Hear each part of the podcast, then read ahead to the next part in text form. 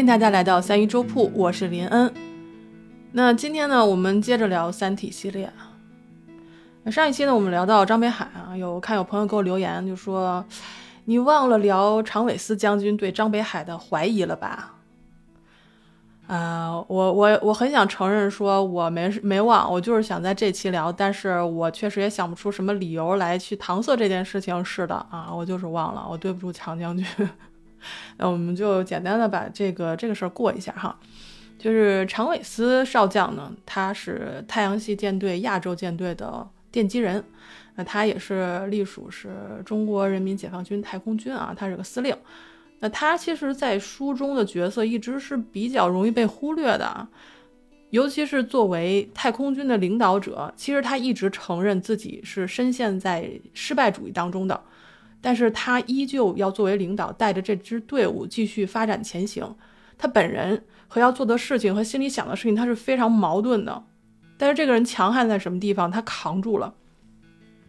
当时军队中有很多人是没有扛住的啊，就比如说吴越。如果大家还记得张北海的搭档的话啊，吴越他其实当时就没有扛住这个失败主义的这种思想，他直接退伍了。甚至当时，呃，西恩斯的思想钢印出来的时候，他还去了一趟。他说他想打思想钢印，呃，西恩斯就说你也要打必胜的钢印嘛？他说不是，我就是想，想希望知道这个世界上是否有一个信仰可以依靠啊，因为他实在太痛苦了。所以之前我们也讲了，书中也说到了，常伟思将军和吴越在弥留之际，他们都念叨着张北海的名字，是因为什么呢？因为他们活得太痛苦，而且他们太羡慕张北海了。当年张北海是他提出的增援未来的计划，常伟思当时是有过怀疑的，他曾经打报告是极力阻止这个这个增援啊，张张北海增援未来，并且还留书警告了未来的领导人啊，你要。警惕张北海的思想问题啊，但是呢，没有得到重视。所以呢，就是说，如果我们说张北海是书中隐藏的第五位面壁者，那也就可以说常伟思将军就险些成为了他的破壁人。我当时看书的时候有一种感觉啊，就是说，如果你能够坚定自己的信念，并且全力去执行的人，他是非常幸福的。就比如说我们书中提到的张北海、史强、罗辑、呃托马斯·韦德，再比如女性角色，我们举个例子，就是叶文洁。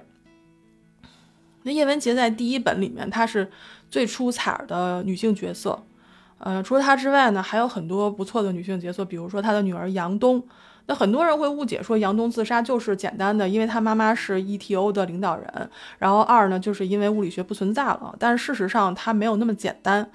我们从书中的很多侧面，还有就是正面的描写，都可以感知到杨东其实这个人的领悟力超越了书中的所有人。但只可惜他选择自杀，他没有想过活下来。那还有一个人呢，叫庄严，就是罗辑的太太。那这个人呢，是看似温柔无害，但是看过书的朋友们都知道，他出场的时候，他嘴里面说的。都是罗辑以前自己撰写的这个初恋角色，这个他那个角色说过的台词，那可以想知，庄严对于罗辑小说里面的角色的台词如此了若指掌，就知道其实他也是有备而来。那有的朋友说，要不你聊聊庄严？哎，我其实觉得这个女子吧是很了不得的，嗯，但可惜我没法聊，为什么？因为她她出场的次数太少，然后大刘给的信息也太少。所以呢，如果我要聊的话呢，我会说很多主观臆测的东西，那我觉得对这个角色是非常不公平的。嗯，所以我就提醒大家，如果大家在看书的时候看到庄严，就可以留意一下庄严眼里经常不不自觉流露出来的那些伤感，因为无论是对自己的感情的走向，还是对于自己的使命，他其实都怀着一种忧伤。因为可以想知，当他被选为罗辑的梦中情人的真人版的时候，很多事情都不是他可以选择的了。庄严的人生不再属于他自己。那我看有人说大刘不会写女性角色啊，其实我觉得他还行写的。可能大家这么说他的原因，都是因为在第三本《死神永生》那里面的女主角程心造成的啊，因为呃，他塑造了一个特别想给人类当妈，然后圣母附体的这么一个角色，所以导致大家对这个角色颇有微词啊。对对，呃，这个已经不是微词了，所以这个咱们讲程心的时候，咱们下一集再讲。我当时是去看一个大刘的访谈啊，他说其实程心这个角色一开始设置的是一个男的，而且呢，跟后来把大脑送去呃三体舰队的云天明没有什么直接联系。那为什么会改成女性角色呢？是因为当时编辑觉得这本书里面的女性角色太少了，所以大刘就给改了。唉，行吧，啊，就是但也没有什么可说的了，因为毕竟已经木已成舟。但是我就要说的是，其实程心这个人物吧，他并没有说差到那么差。我们需要从别的角度去解读一下程心这个角色，所以就咱们下一集再展开细说。那今天的主角是谁呢？今天的主角是托马斯·韦德，也就是我的另一位在《三体》里面的男神。但是聊这位男神呢，肯定是绕不过程心的啊，因为韦德出现的所有场景都是通过程心的视角去展现的，所以这一期大家肯定会听到韦德和程心以及他们两个人之间的一些纠葛。托马斯·韦德第一次出场呢，是在危机纪年元年。也就是二零零七年，啊，我不管你们怎么算啊，我也不管大刘在书上怎么写，反正我对于我来说，危机纪元的元年就是二零零七年，也就是咱们发现三体人对于人类科技封死的那一年。那二零零七年呢是非常动荡的一年啊，地球三体组织叶文洁被捕，啊，第二红岸和审判日号被那个渺渺的纳米飞刃啊切成了那个一堆片片，还有三体组织。当年就已经转入了地下。那那个时候呢，联合国开始成立与行星防御有关的各种机构，而这些机构在行政上是归呃行星防御理事会 （PDC） 领导的啊，主要呢就是由各国派人啊，都组成各式各样的一些组织。其中一个组织呢就叫做 PIA 啊，中文叫做行星防御理事会战略情报局。他们是干什么的呢？他们是直接对三体舰队和三体的母星做侦查，然后搞情报的一个机构。那这个局的局长就是我们今天要聊的托马斯·韦德。那韦德作为这个机构的局长，他是美国人。那旗下呢还有三位副局长，分别来自英国、法国和中国。我估计有朋友会问了啊，说这里边搞情报的怎么可能没有俄罗斯呢？啊，一定会有啊，因为书里面有一个非常重要的角色叫瓦季姆，那这个人呢就是俄罗斯人，他是 PIA 技术规划中心的主任。这个人呢挺了不起的，他原来是航天专业，然后呢还在外交部干过几年的情报工作，所以可以说是情报和这个专业性都非常强。而且呢，这个局里啊可以说是人才济济啊，什么样的人都有，个个都有来历。因为当时是全世界的人力资源嘛，啊，都想往这个 PIA 塞人。那托马斯·韦德呢，也是一个挺不得了的人啊。他就是原来呢在 CIA，就是中央情报局工作，后来呢还升任了美国国土安全局的副局长。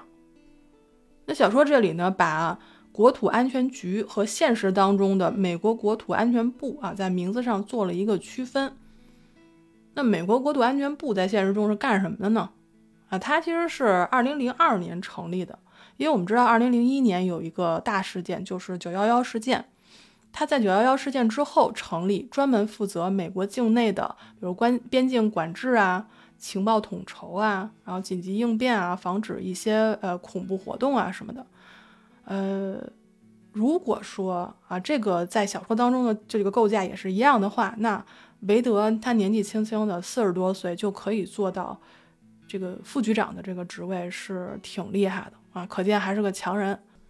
那我一般遇到强人之后呢，我就会把另外一个强人跟这个强人做比较。就比如说我们上一期聊到的张北海，张北海呢他是中国人，就属于他虽然也是这个人狠话不多吧，但是他是一派那种儒将的风范。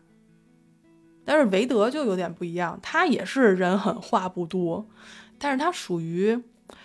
野兽派的斗士啊，特别喜欢用祈使句，而且句尾就特别爱加叹号哈。就比如他的一句名言就是“前进，前进，不择手段的前进”，叹号叹号叹号啊，这个名言名人名言啊。那为什么对他来说前进这么重要呢？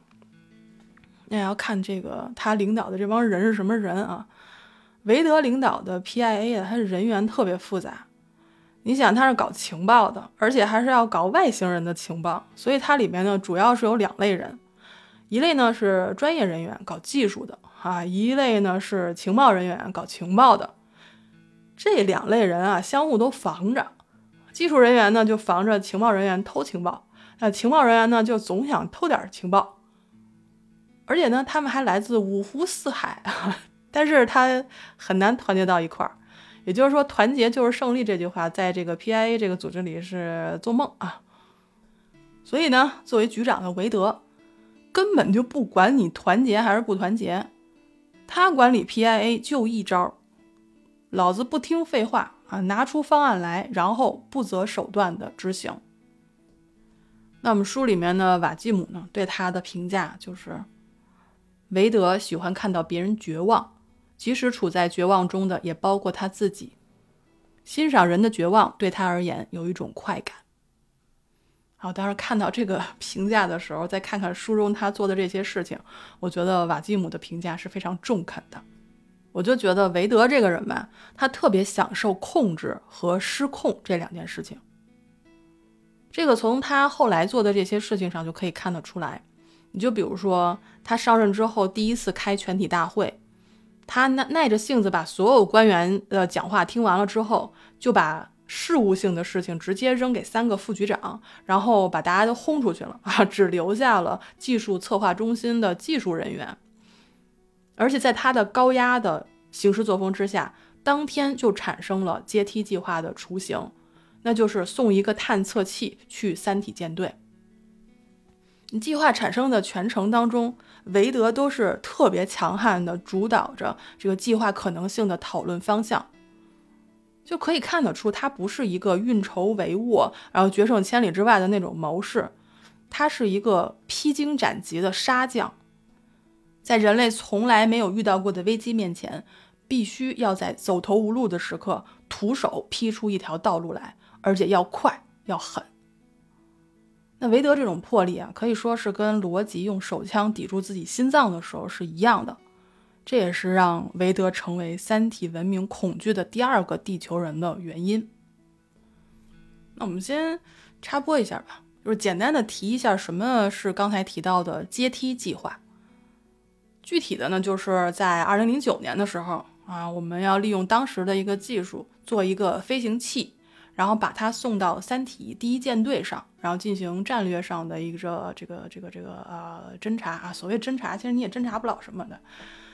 但是那时候呢，因为这个地球技术比较落后，而且三体第一舰队呢还在四光年以外，也就是说离咱们还有四百年呢啊。就是这个，那为了能够保证飞行器的速度，它的速度必须要达到光速的百分之一，就光速的百分之一已经。大大的超过了当时化学火箭能够达到的最高速度了，所以啊，当时程心就在大会上建议，我们可以利用部署在太空上的核弹，然后进行阶段式的爆炸，就是炸一个，然后再炸一个，然后再炸一个，然后用这种炸炸弹的威力呢，去推动飞行器达到光速的百分之一。由于呢，每一个爆炸都会让速度提高一个阶层，就像攀登一道这个。呃，楼梯一样，所以呢，就命名为阶梯计划。当然，这个计划提出了以后，还是比较有，就是超前性的。但是到了高层那边呢，他们觉得，啊，除了你这个探测器的速度能达到光速的百分之一，我们还感兴趣之外，那其他的真的不感兴趣。因为你想也知道了，质子监视着地球人类，你跟他说，啊，我要送一个探测器去你那儿啊。这三体人也不是傻子，是不是？你根本也就探测不出来什么。其实这个计划就是浪费钱，所以这个计划开始就是提出之后呢，就受到层层的阻碍，到最后呢，就是层层的否定。所以就在大家觉得这个计划要流产的时候，韦德坚持说：“啊，我们绝不退却。”他直接改变了策略的核心。你高层不是说探测器没有用吗？那我们要是送一个人到三体舰队里去呢？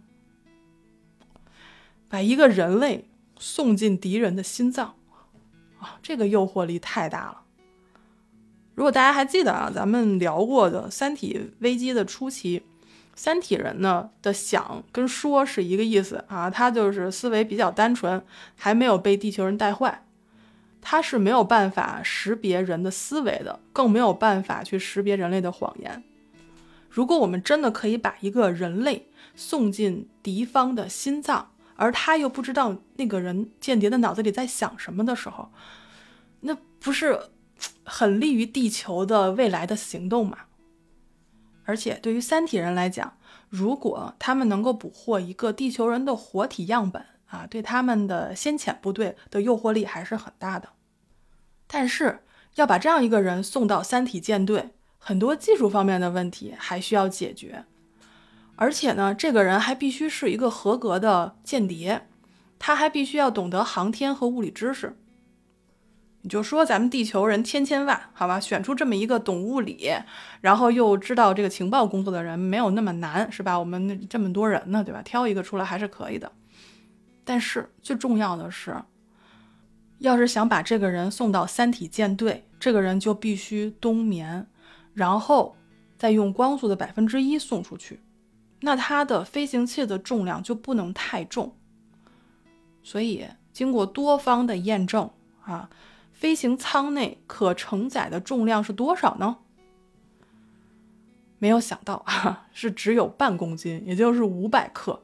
我们上哪儿去找五百克的一个人啊？啊，没办法了。所以啊，这时候就要看韦德的了。韦德想出了一个绝招哈，他说：“只送大脑。”哎呀，但是地球虽然有很多人啊，但是你也不能随随便便摘人大脑啊。所以呢，韦德又想了一招，要想让计划实施，就必须推动 PDC，然后再用 PDC 去推动联合国，然后再推动尽可能多的国家通过安乐死法。因为只要有些国家允许安乐死，那么很多事情就好办了。当然了，理论上一个人好好的，你是不能要求去执行安乐死的。所以法律规定，只有目前身患当时的医疗技术没有办法救治的绝症病人，你才可以申请。但这个事儿对于韦德其实是没有什么障碍的啊，因为你没有绝症，他可以让你得绝症吗？就在大家啊，在全世界的绝症病人当中去寻找又懂航天又多谋略的人的时候，啊，韦德已经下手了。他已经对自己心中最合适的人选开始动手了。是谁呢？就是程心的上司瓦基姆。那这个人我刚才也提到了啊，他是 PIA 技术规划中心的主任，他懂技术，因为原来是学航天的，后来还在外交部干过情报工作。但是人家身体健康啊。你不能随随便便就让人安乐死，然后把人大脑摘出来吧。所以韦德就想了一特别损的招儿，他通过辐射让瓦基姆先得白血病。但是他没有想到的是，瓦基姆他自己不知道自己已经患病了，所以在开车的有一次开车的时候啊，突然眼底出血导致失明，然后他就落水去世了。那当时 PIA 里面的人呢有两种反应。呃，专业人员呢，是因为领导去世而悲伤；那情报人员呢，就说：“哎呀，这个尸体在水里泡的太久了，脑子不能用了啊，太可惜了。”程心当时一听这茬儿，他还是有点怀疑的，因为他的局长哈就是一个情报人员，所以想知他的局长应该也是这么想的，所以他觉得这事儿有有有怪，所以他就去咨询了专家，知道如果把受害者放在一个。放射的环境中是有可能得白血病的，但是呢，这个放射剂量啊和时间都很难掌握。程心呢也去做了一些检查，就比如到瓦基姆的办公室和公寓去去检查这些呃辐射元素啊什么的，他没有发现直接的证据。所以那个时候没有人知道这是谁干的，但是我们知道啊是韦德干的。韦德也说过嘛，前进，前进，不择手段的前进。所以这个人从这个故事的开始到这个故事的结束，他从头到尾都贯彻执行着他自己的这个精神。韦德呢，就是对谁都够狠，对自己也够狠，但是只有一个人啊，就是他经常到了这个人面前就打折扣。那这个人是谁呢？这个人就是我们的女主角程心。当然了，我也不认为说韦德是喜欢程心，因为我觉得未免太狭隘了。虽然吧，我在内心里曾经刻过这一对儿啊，但是在第二次读这本书的时候，我发现韦德对于诚心的情感是挺微妙的。因为诚心他在自己的领域是非常优秀的，他足以跟上韦德超前的这种思维，而且给予支持。所以正是诚心的存在，让韦德有了同行的人。我觉得这也是可能韦德每一次都对诚心妥协的一个原因。那他妥协过几次？那第一次就是罗辑一百岁的时候啊，那个时候他是执剑人，但是时代已经变了嘛，人类越来越恐惧执剑人的存在。所以呢，有些人要求我们要审判罗辑啊，因为罗辑他发出了那个咒语，毁灭了一个行星，毁灭了一个星系，但是谁也不知道那个星系上有没有人，所以罗辑你就是个凶手啊，就是个杀手。而且呢，还有很多人就要求说，要不我们更换执剑人吧，因为执剑人已经一百岁了，是吧？老头儿万一手抖什么的。那个时候呢，已经距离阶梯计划已经过了呃两百六十年了。诚心在阶梯计划实行之后就被要求冬眠了啊！那个时候大概是呃二零一三年，也就是说在二零一三年之后的二百六十一年之后，诚心被唤醒了。他醒来之后就发现这个世界全变了，变化最大的就是人类男性的形象全部都趋近于女性化。就是即使从就是过去冬眠中苏醒的以前社会的男性，在苏醒后为了融入社会，他也开始自觉的女性化。而且在那个时代，两百年前的男性，也就是成亲那个时候的男性，被定义为粗鲁、野蛮、肮脏。那怎么社会会变成这样呢？啊，始作俑者就是三体人。三体人在这个罗辑建立了黑暗森林威慑之后啊。他开始借助两个文明之间的文化交流，以一种学习和热爱人类文明的低姿态啊，利用这个文化反射，也就是由三体人学习人类文化，然后再制作模仿人类文明的一些作品，比如电影啊、绘画呀，然后再发还给地球。三体人就是在跟地球人打交道的十年之后啊，他们就明白了这个人类的这个行为模式、思想模式，所以他们就利用之后的这五十年的时间，开始进行文化渗透啊，广泛的去宣扬人类的真善美、柔软温和的世界观，所以再让人类呢就获得了在文化上的一种优越感啊，就是因为三体人太知道了，地球人类喜欢安逸，而且非常喜欢自大啊。那么地球人也就开始对山体人开始放松警惕，这叫什么呢？这叫好了伤疤忘了疼。当年末日之战的时候，两千多艘战舰瞬间被灭，是不够疼吗？啊！而且这还不是最糟糕的，地球人这几十年对三体文明依旧是啥也不知道。你管它叫文化交流，其实是人家一直在学你，但是你一直对人家完全一无所知。人家的借口是说：“哎呀，我们的文明粗俗不堪，比不了地球文明的伟大嘛。”地球人是真敢信啊啊！三体人还通过宣扬什么和平啊、温和呀，就这样就让地球人慢慢失去了血性和警觉。我们看书看到这一块的时候，就可以说，三体人真的是运筹帷幄。啊，这时候可算是把三国看明白了。他们这种计划准确到什么程度啊？在三体文明跟地球文明啊正友好互利的期间，他们就派出了第二支舰队前往地球，而且这支舰队的技术已经全面升级，可以以光速航行。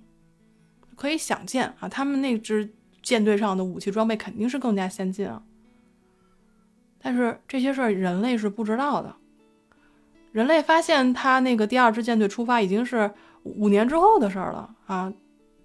所以，《三体》可以说是算计好了时间，兵行险招，一边跟地球人文化交流，一边就派出第二舰队，而且必须要抢在这五年的时间差嘛。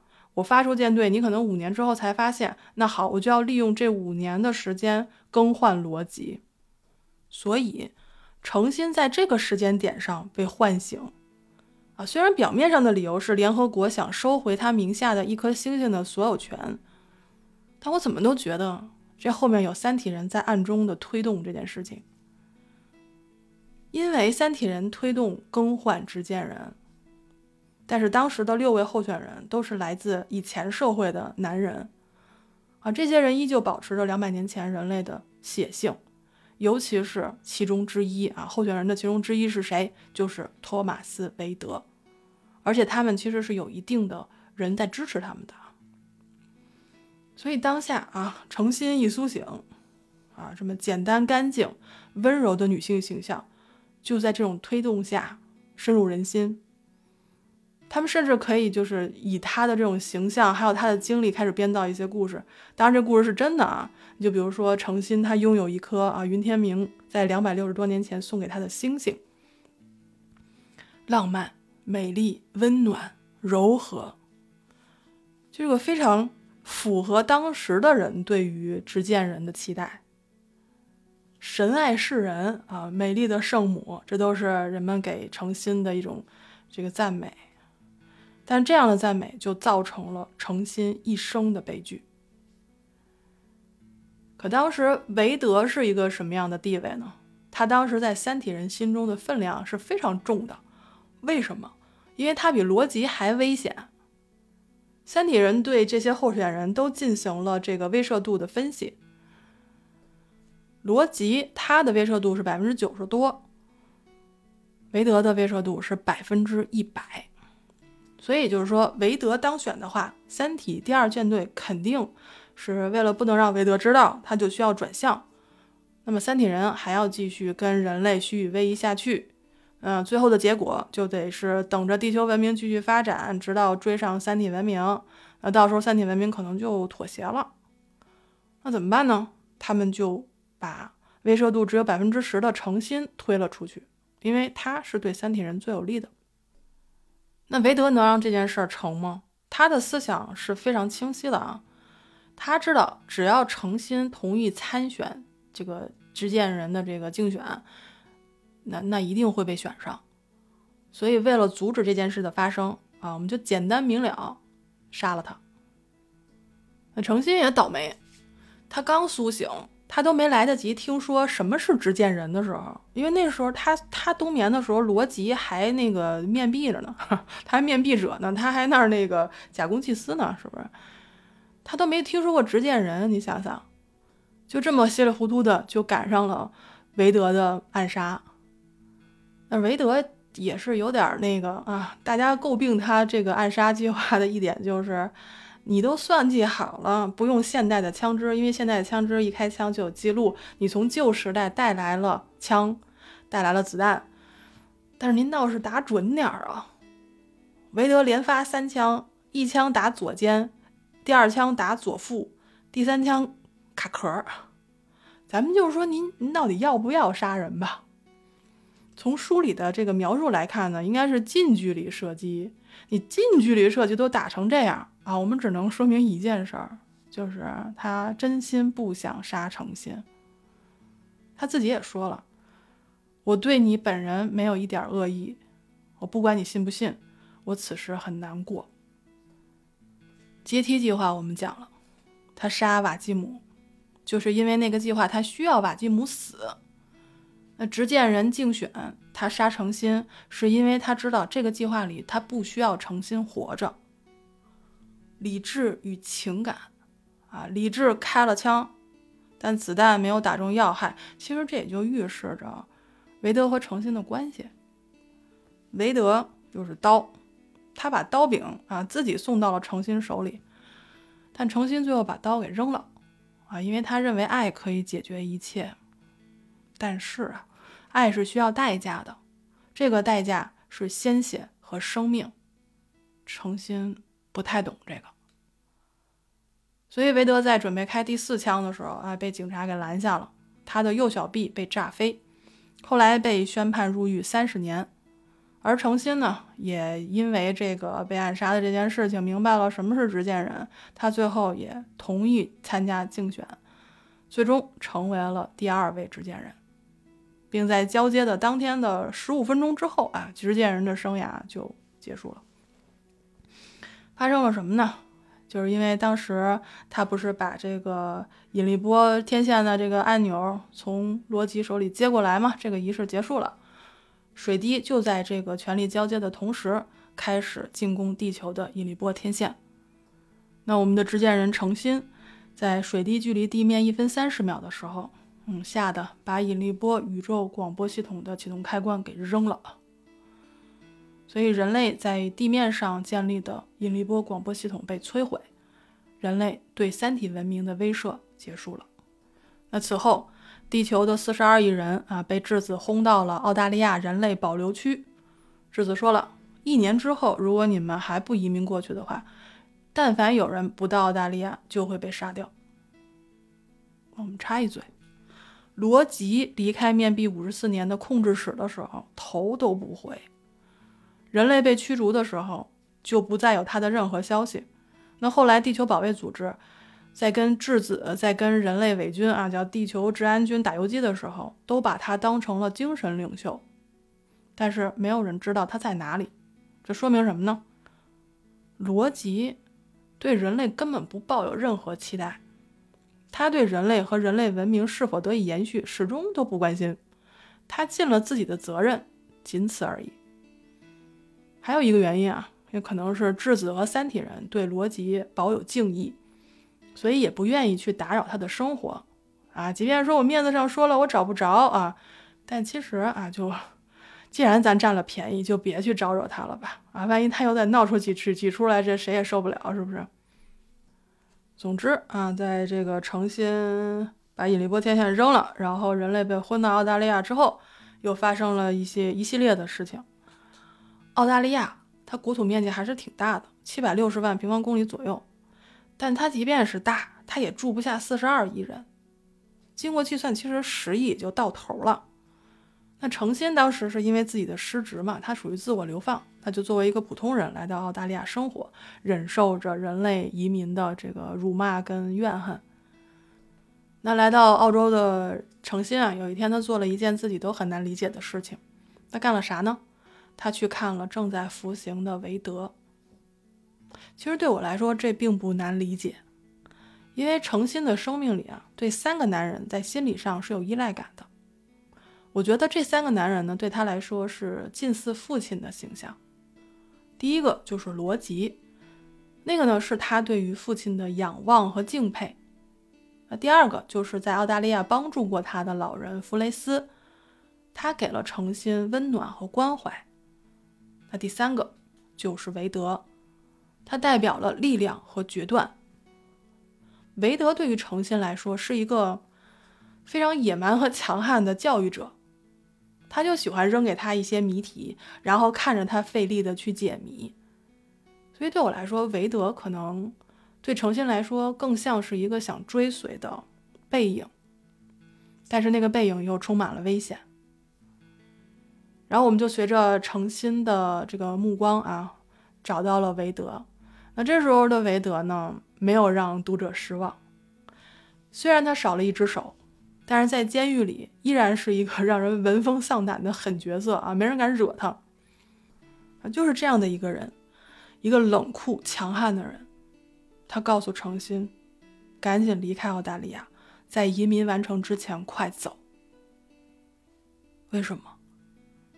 因为韦德太明白了，当人类将一个人种圈在一个所谓的保留地之前，他们都做过什么。这也是为什么大刘会把人类的保留地放在澳大利亚的原因，啊，因为屠杀殆尽，才能真正的占尽那些人的土地。三体人跟人类学会了太多了。当时的质子呢，就承诺大家，说我们给你一年的时间搬到澳大利亚去，虽然前几年呢会有很难挨的日子，但是等我们的三体舰队一到啊，一切都会好的。说的好听啊，那实际上是什么呢？把所有的人类拘在一个岛上，然后给人就留下一个月的口粮，之后就是断电、断粮、断交通，你们自相残杀吧。三个月之后，你们只要剩下三千到五千万人就行了。用质子的话说，生存本来就是一种幸运，过去的地球上是如此。现在这个冷酷的宇宙当中也是到处如此，但不知道从什么时候起，人类有了一种幻觉，认为生存是唾手可得的东西，这就是你们失败的根本原因。进化的旗帜将再次在这个世界升起，人类将为了生存而战。质子说：“我希望在座的每一个人都是最后的五千万人当中的一个。”希望你们能吃到粮食，而不是被粮食吃掉。所以啊，当时诚心去看韦德啊，韦德让他赶紧走，就是这个原因。他早知道质子要干什么，所以才让诚心赶快跑。我也是从这里开始喜欢韦德的啊。他自己曾经说过啊，他说失去人性，失去很多，失去兽性，失去一切。所以他一直也保持着兽性，但是呢，有一个例外，诚心，诚心就是他不忍消除的啊人性中的善良。虽然这个善良，这个善良的人最后让他失去了一切，包括他的生命。韦德曾经说过，他说：“这个非常时代没有无名小辈。”任何普通人都可能随时被委以重任，任何显要人物都可能随时被取代。前半句说的就是诚心，任何普通人都可能随时被委以重任。诚心就是这样被架到圣母的位置上的嘛？他没有政治经验，年轻，精力有限，还没有正确判断形势的能力，心理素质也非常欠缺。用书里的话说啊，他除了善良和责任感之外，什么都没有。所以，当他走上政治舞台，只能是一个悲剧。而我们的韦德就是被这样的一个善良的人逼入了绝境。那在韦德被逼入绝境之前，还发生了很多事情。这个呢，就要回到我们刚才说的，质子不是让人类自相残杀吗？啊，就在这个。人类还没开始自相残杀的时候，发生了一件事情，那就是三体人的坐标被我们发出去了。当然了，肯定不是地球啊，因为地球的引力波天线都被摧毁了。但是人类在太空当中还有一个引力波天线，就叫做万有引力号。但是万有引力号这个时候离地球很远。他已经离地球啊，他已经开出去五十年了。他干嘛去了呢？他去追击蓝色空间号。这个时候呢，蓝色空间号利用了他们遇到的四维空间碎片，占领了万有引力号，所以就利用这个天线，最终把三体文明的坐标发了出去。所以啊，现在啊，地球人可以回到自己的家园了，因为三体人的这个坐标已经暴露。之后的结果就是，三体跟地球早晚会毁灭。啊，大家都要死。你听到这个“蓝色空间号”这个名字，是不是觉得有点耳熟啊？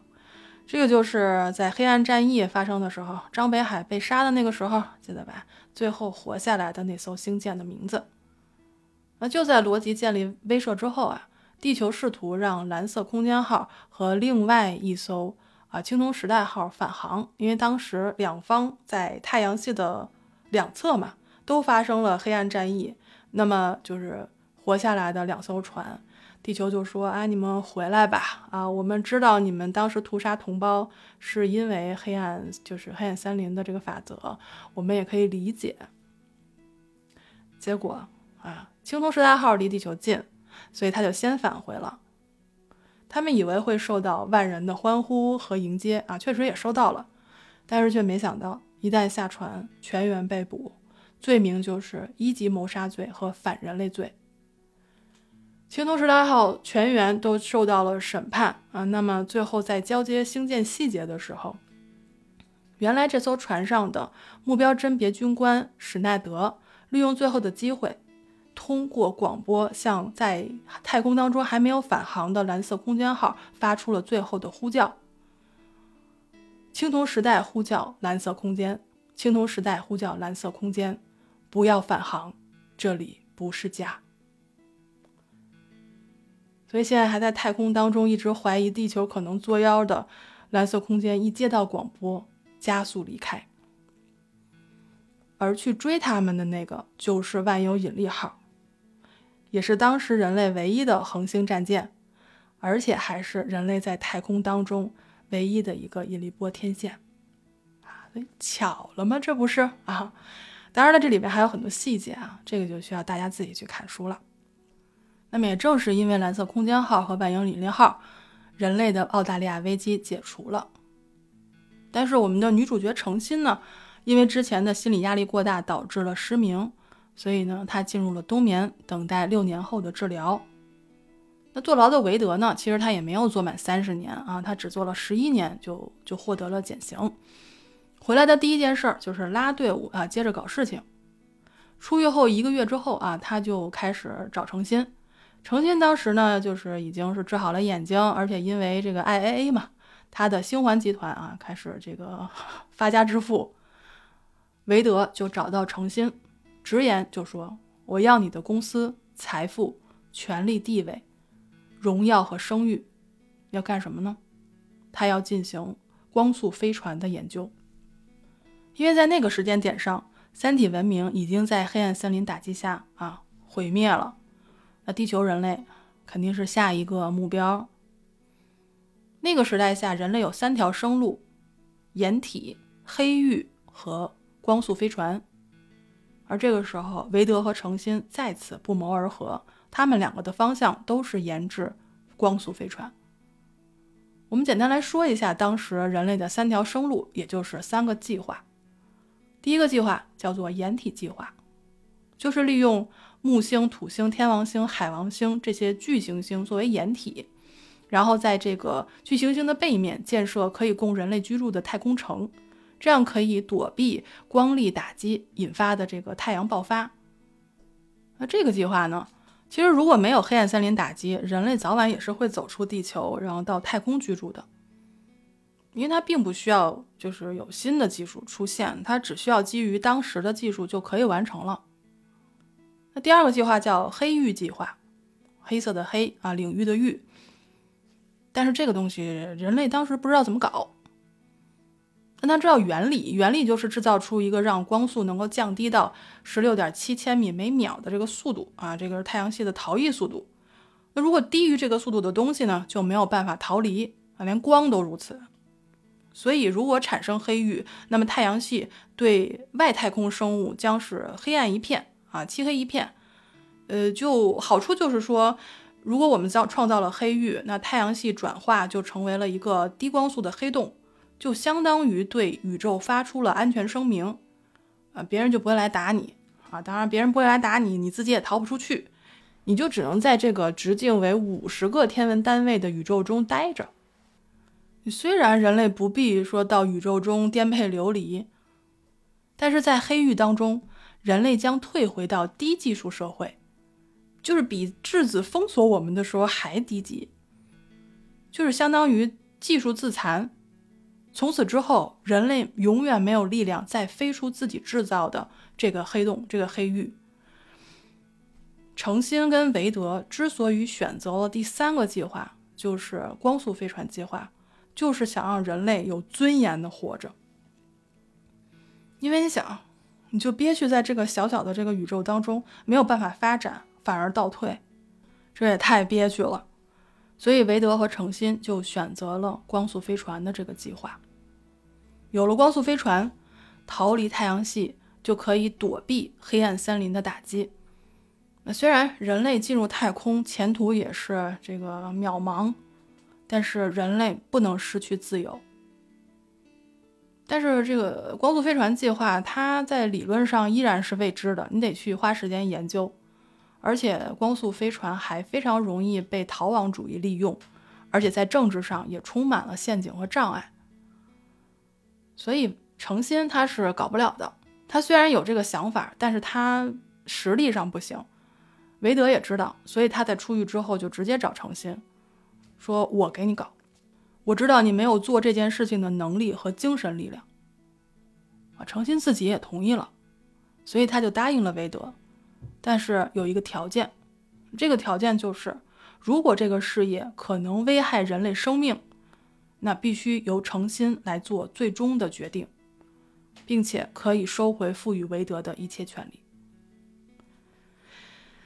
韦德当时是有点迟疑的，但是他还是同意了。他为什么迟疑呢？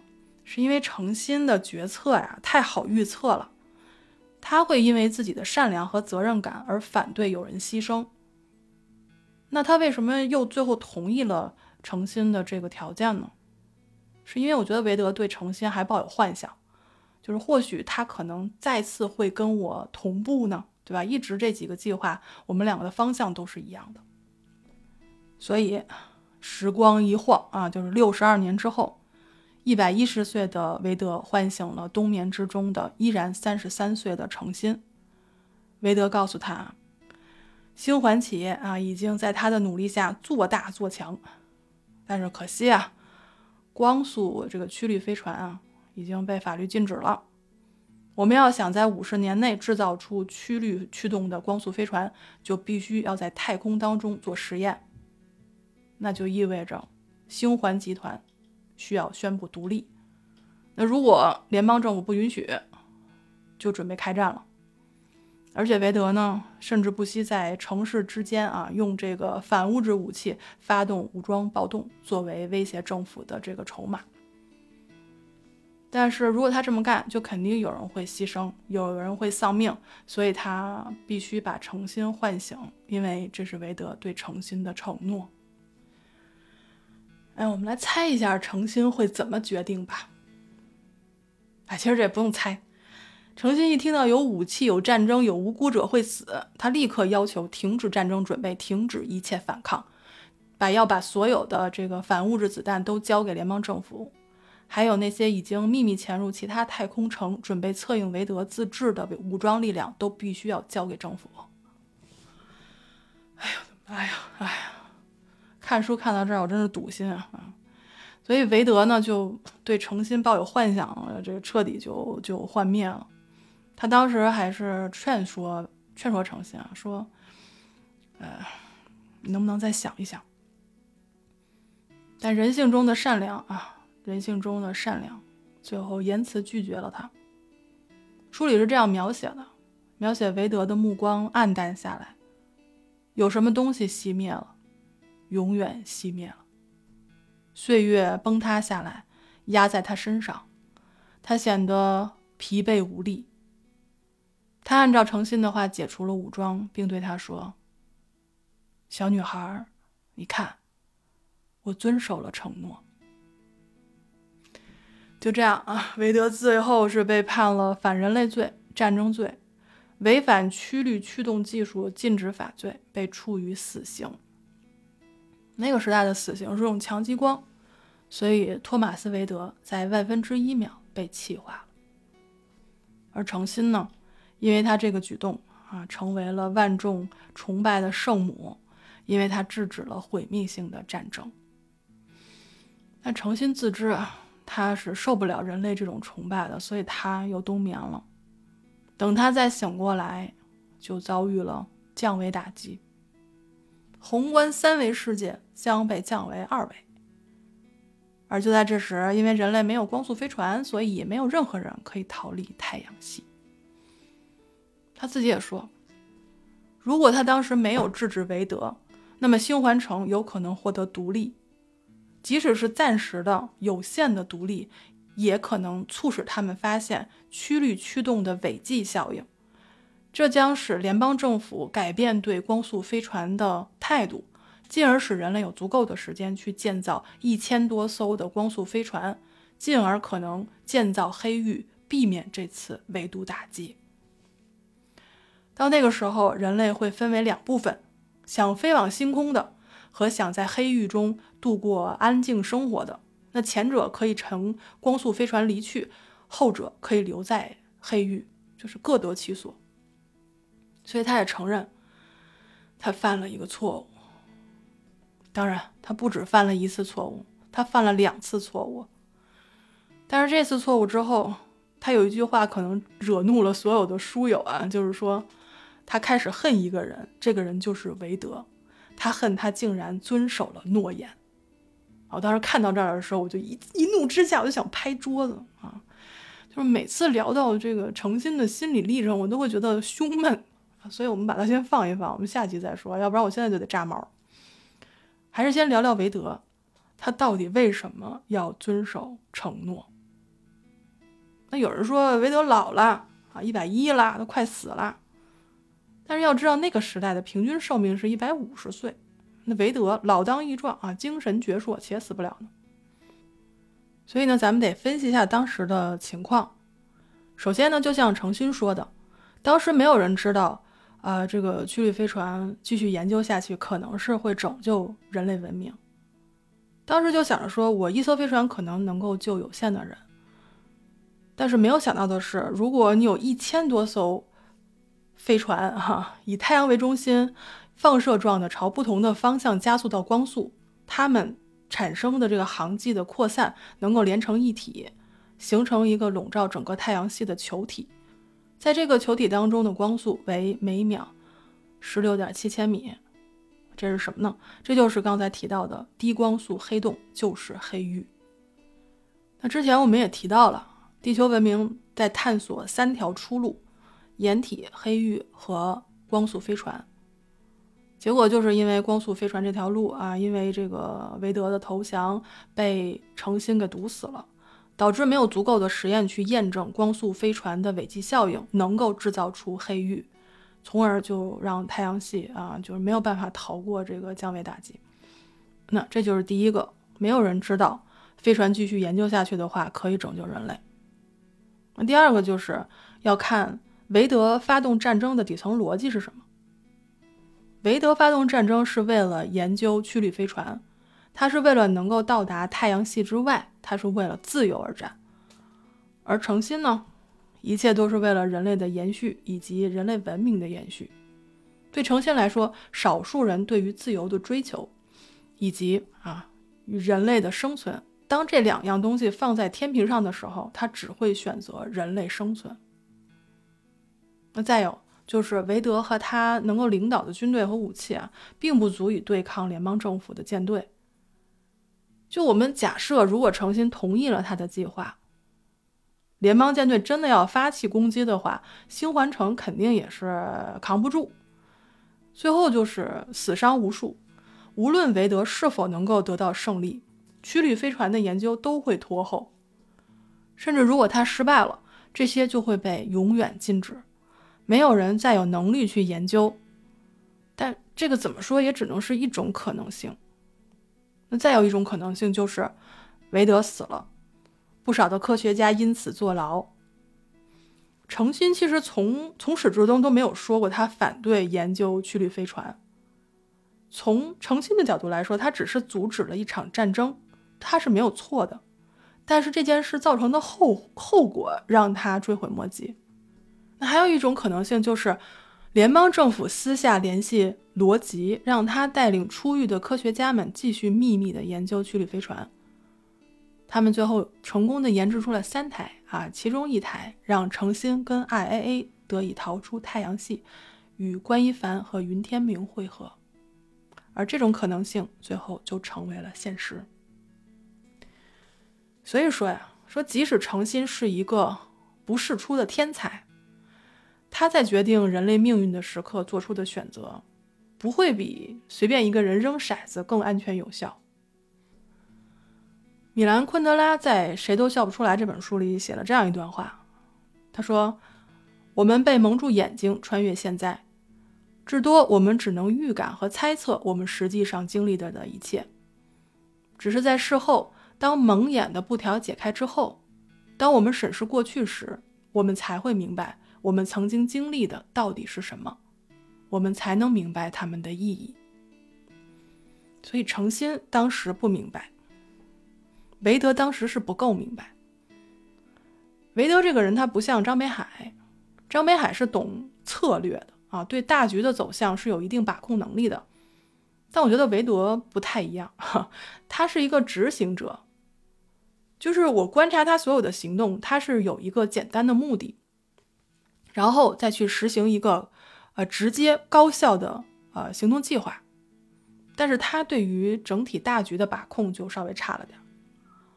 你就比如说，他当时要搞三体文明探测器，诚心提出了一个阶梯计划，然后。他之后的所有行动都为了实现这个计划而制定，哪怕是要杀人取脑。那后来他要成为执剑人，那么他就去竞选。如果这条路上有任何人挡路，他就杀掉这个人。那再后来他要搞曲率飞船，他就伸手跟程心来这个拿来主义这一套。其实如果我对他没有喜爱滤镜的话，咱们客观分析一下这次这个角色的每一次出场，每一次的计划，它都是围绕诚心展开的。这也是我在看书的时候心累的一个原因啊！明明韦德是一个强人啊，就被大刘写的就只能围着诚心转啊，真的很窝火。但是不管怎么窝火啊，韦德这一生活得比书中任何一个人都痛快。而且他虽然总是孤身一人，但是他在思想上并不孤单。所以，之所以他会跟诚心绑在一块儿，是因为这两个人的步调总是踩得十分的整齐。他就像野兽一样啊，一就是有激进的目标，诚心居然可以跟得上。就比如说，当时他要送人去三体舰队，诚心就提出了阶梯计划，然后又提出来说可以不送活人，然后韦德就最后提出了只送大脑。诚心之后就找到了云天明。而且云天明的三个这个童话嘛，这个三个故事没有给人类带来的希望啊，这个咱们在下一期再讲。诚心他是害怕韦德的，但是他总是会记得感谢韦德，感谢他的领导能力和创造力，即便这个人曾经要杀他。再来还有一个非常同步的地方，就是在这个飞船的研究上，诚心领头啊，韦德接过。诚心同意，然后韦德立约，这两个人的步调很多时候是同步的。就除了在人性和兽性的最终选择上啊，他俩不一样之外，韦德坚持失去人性，失去很多，失去兽性，失去一切。他到最后已经是在哀求诚心了，但是诚心依旧选择了人性。那即便如此，韦德比张北海和罗辑还是要幸运很多。至少一生当中，他遇到了这个最理解他，也支持过他的同行者。虽然这个同行者一生都有着他嗤之以鼻，而且又无比看重的简单与干净。哎，永远记得韦德说的那句话，他说：“小女孩，你看，我遵守了承诺。”这是韦德对同伴诚心说的，也是对自己说的。在此之后。再无同伴，他也就无话可说了。感谢你收听到这里，这里是三鱼粥铺直播间里的故事，我是林恩，咱们下期再见。